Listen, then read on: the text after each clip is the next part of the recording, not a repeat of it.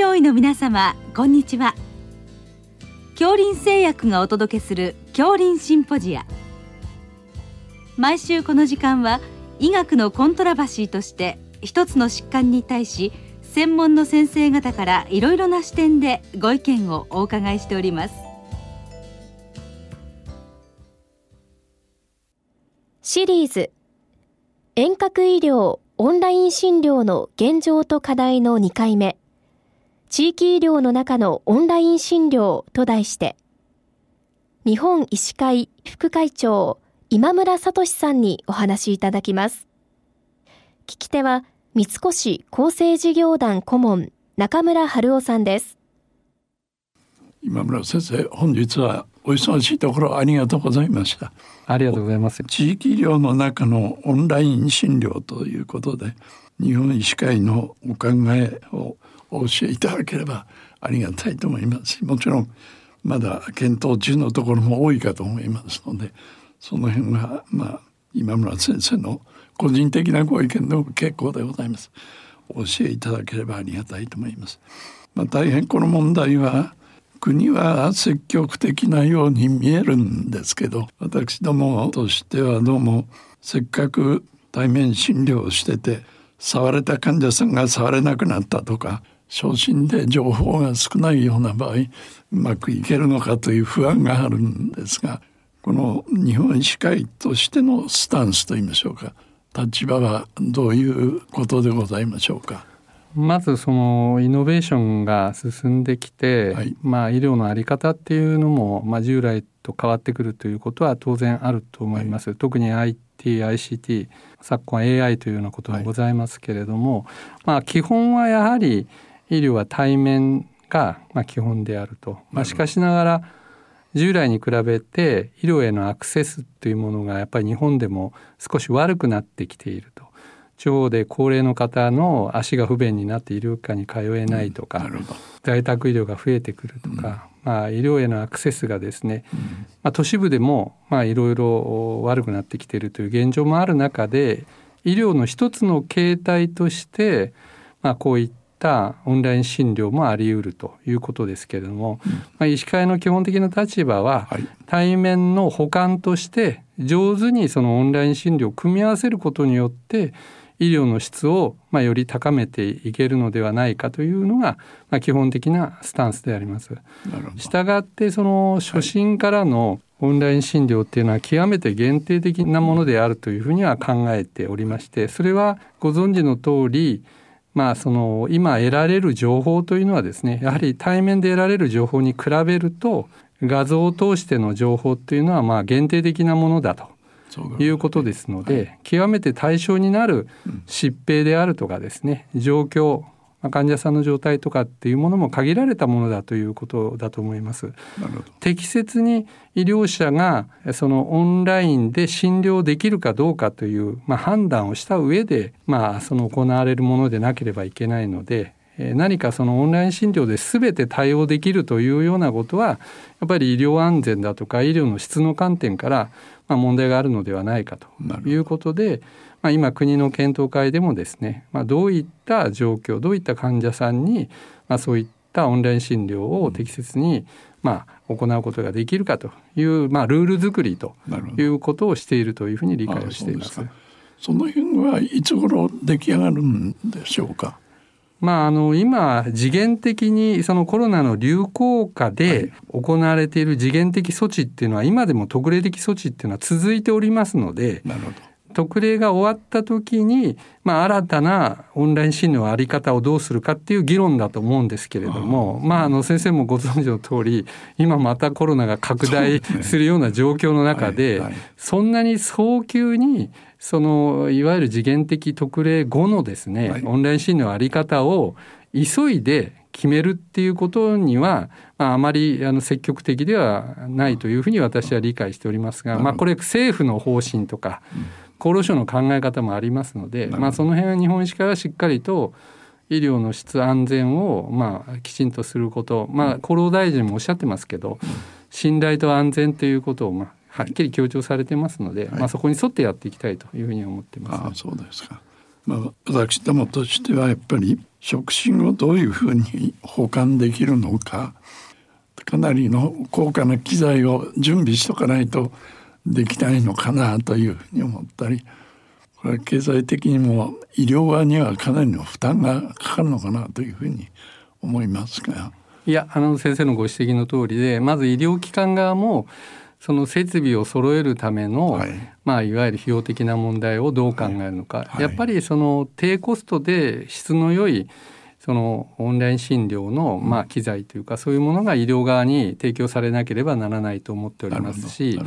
っぱり情報不足をどのように解消していくのか今まさしく先生からご指摘あった触診の話もそうですし、え例えば息苦しいって言った時に、はい、診療所であればその酸素飽和度を測定するっていうことは簡単にできるんですけれども、はいね、じゃあ患者さんがそんな機器を持っているのかと。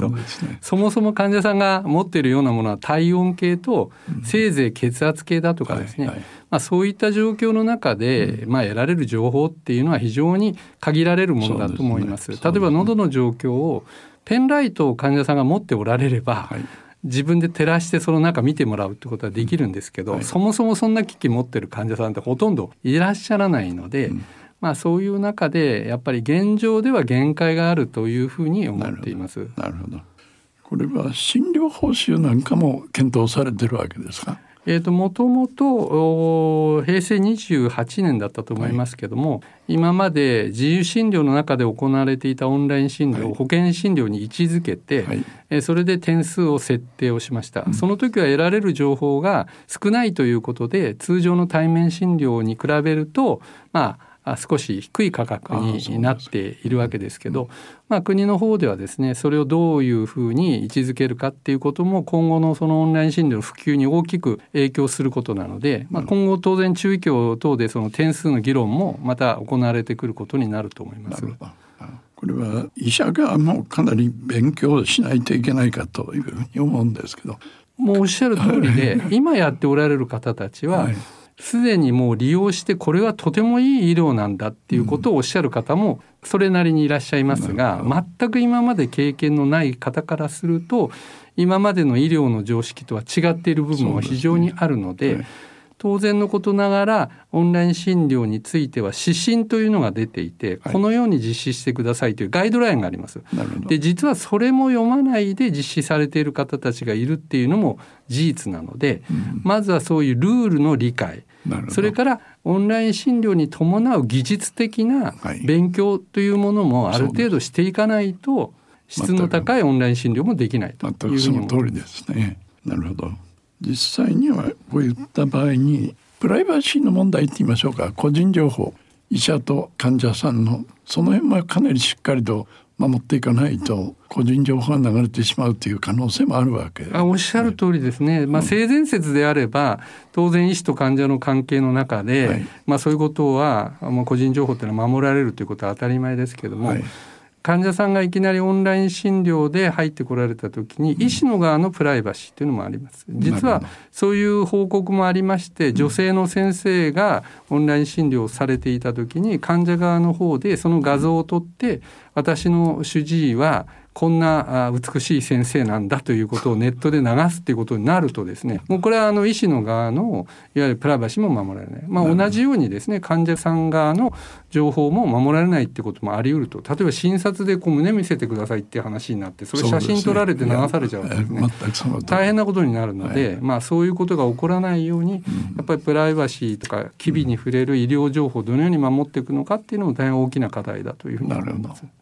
実際に先生はご指摘のように訴訟につながる可能性を持つわけです、ね、そうですね。はい。うん、はい。あと先ほど自由診療の時もあったというお話を受けてまいりました。健康相談のようなことは可能なんですもちろんそうですね。はい、あの診療に入る前にやはりその患者さんはいろいろこのコロナの状況の中で自分の健康に対する不安を持ってますから、はい、まずはご自分の健康相談、うん、あるいはそれを伺った上でいや受診勧奨を医療側がする、はい、さらにはこのレベルだったら診療しても大丈夫だということで診療につながるという、まあ、多分段階があるわけですけど、うん、そこの線引きが今のところあんまりこう明確ではないので、まあ、そういったところも整理をしていく必要があるんじゃないかなというふうに思ってます。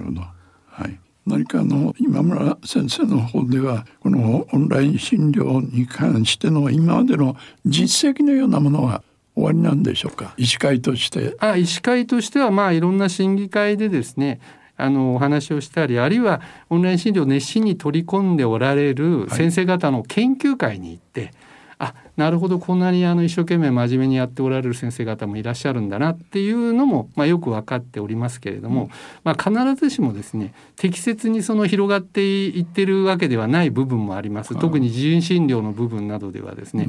かなりルールを逸脱したそういう診療が行われているっていうことも我々よく知ってますのでまあ、新しいものをどんどん進めていくためには、適切に広げるっていう必要があるんじゃないかなというのがまあ本当にあの思いでございます。なるほどあとあの患者さん側からしてこの A 先生はオンライン診療ができる。B 先生はできない。何かその前もって標榜してくれるというか前もって分かるようなことがあれば患者さんとしてはあ A 先生のところに行こうかなとか B 先生のところへ行こうかっていう決めることもできるかと思うんですが。あのその辺はまあ今オンライン診療やられてる先生はご自分のホームページ等でですねそういう掲示をされてる先生も多いわけですけど逆に言うとそのオンライン診療をしてるしてないで、えー、自分のかかりつけ医が変わるなんていうことがあってもですね、はい、必ずしもそれはいいことじゃないのでまあかかりつけの先生が自分の診療形態の一つとして一部としてオンライン診療を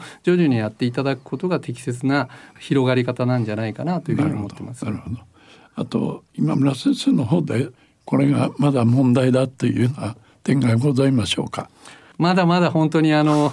今課題がどんどん出てきているところなんで、うん、広がっていった段階でまた新しい課題も出てくるんじゃないかなというふうにあの思ってます。はい、としますとこのテーマでお話をいただくのはまだまだこれからも続く可能性があると。そうですね。いうことです、ね、はい、はい、ありがとうございました。ありがとうございました。シリーズ遠隔医療オンライン診療の現状と課題の2回目地域医療の中のオンライン診療と題して、日本医師会副会長今村聡さんにお話しいただきました。聞き手は、三越厚生事業団顧問中村春夫さんでした。